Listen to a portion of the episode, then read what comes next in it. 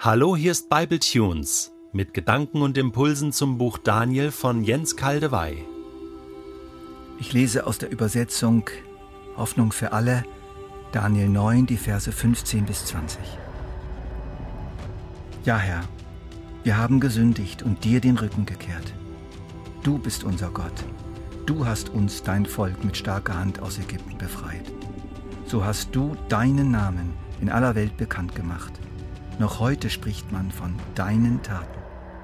Immer wieder hast du deine Gerechtigkeit und Treue unter Beweis gestellt. Sei nicht länger zornig über deine Stadt Jerusalem und über deinen heiligen Berg Zion.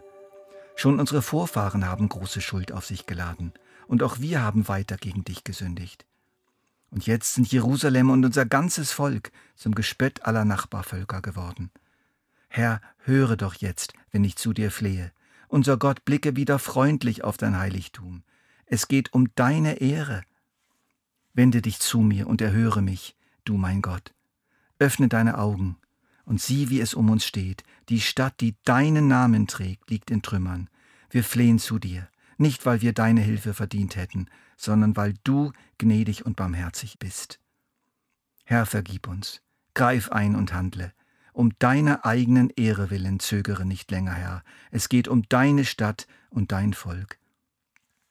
So betete ich und bekannte dem Herrn meine Schuld und die Schuld meines Volkes. Ich flehte ihn an, sich über sein Heiligtum auf dem Berg Zion zu erbarmen. Wieder hören wir den Herzschlag Daniels. Jahwe Jerusalem, Israel. Jahwe Jerusalem, Israel. Oder Gott, Gott und seine Stadt, Gott und sein Volk. Daniel legt sich echt ins Zeug. Er kämpft mit leidenschaftlichen Worten für eine neue Zukunft Israels in seinem Land und in seiner Stadt. Eine Stadt, die wieder eine Wohnung für Jahwe bekommt, auf das Gott wieder dort zu Hause sei. Jahwe in der Mitte seines Volkes, in einem eigenen Land mit einer befestigten, gesegneten Hauptstadt. Daniel weiß, es geht um sehr viel ein ganzes Volk und seine Zukunft in der Welt und bei Gott. Aber er will dieses sehr viel, er kämpft um dieses sehr viel, und er wendet in diesem Ringen ein Mittel an, zu dem auch wir, wenn es nötig scheint, greifen sollten, um wichtige Anliegen sozusagen durchzukriegen bei Gott. Er packt Gott bei dessen eigener Ehre. Unser Gott, blicke wieder freundlich auf dein Heiligtum. Es geht um deine Ehre. Die Stadt, die deinen Namen trägt, liegt in Trümmern. Wir flehen zu dir nicht, weil wir deine Hilfe verdient hätten, sondern weil du gnädig und barmherzig bist. Um deiner eigenen Ehre willen zögere nicht länger, Herr. Es geht um deine Stadt und dein Volk. Gott liebt es, wenn wir so zu ihm kommen. Er ist nur allzu bereit zur Hilfe.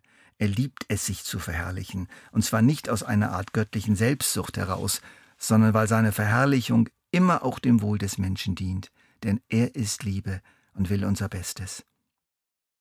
Abraham rang in dieser Weise mit Gott, weil er seinen Neffen Lot aus der dem Untergang geweihten Stadt Sodom retten wollte. Willst du wirklich rechtschaffene und gottlose Menschen zusammen vernichten? Lass nicht zu, dass der Schuldlose genauso sterben muss wie der Schuldige. Es wäre nicht recht, beide gleich zu behandeln. Du bist der Richter der ganzen Welt und kannst doch nicht gegen die Gerechtigkeit verstoßen. Als das Volk Israel in der Wüste nach vielen Wundertaten ihres Gottes trotzdem nicht glauben wollte, dass dieser Gott fähig wäre, sie nun auch in das Land Kanaan zu bringen und dort wohnen zu lassen, macht Gott Mose ein interessantes Angebot. In 4. Mose 14 ist das zu finden. Dieses Volk hört nicht auf, mich zu beleidigen. Wie viele Wunder habe ich vor ihren Augen getan, und sie vertrauen mir immer noch nicht. Doch damit ist jetzt Schluss, denn ich werde sie durch eine Seuche ausrotten. An ihrer Stelle will ich deine Nachkommen zu einem Volk machen, das größer und mächtiger ist als sie. Doch Mose wandte ein. Wenn das geschieht, dann werden es die Ägypter erfahren. Sie haben erlebt, wie du unser Volk mit gewaltigen Taten aus ihrem Land befreit hast. Auch die Bewohner von Kanaan haben gehört, dass du, Herr, mitten unter uns bist und dich uns sogar zeigst. Sie wissen, dass deine Wolke über uns steht. Bei Tag gehst du uns in der Wolkensäule voran und bei Nacht in der Feuersäule. Wenn du nun Israel auf einen Schlag tötest, dann werden alle diese Völker, die schon so viel von dir gehört haben, davon erfahren und sagen, Der Herr konnte dieses Volk nicht in das Land bringen, das er ihnen mit einem Eid versprochen hat. Er hat sie in der Wüste abgeschlachtet. Darum bitte ich dich, Herr, zeig deine Macht auf andere Weise. Du hast gesagt, meine Geduld ist groß und meine Liebe kennt kein Ende. Ja, ich vergebe Schuld und Unrecht, doch ich lasse nicht alles ungestraft. Wenn jemand an seiner Schuld festhält, muss er die Folgen tragen, und nicht nur er, sondern auch seine Kinder, Enkel und Urenkel.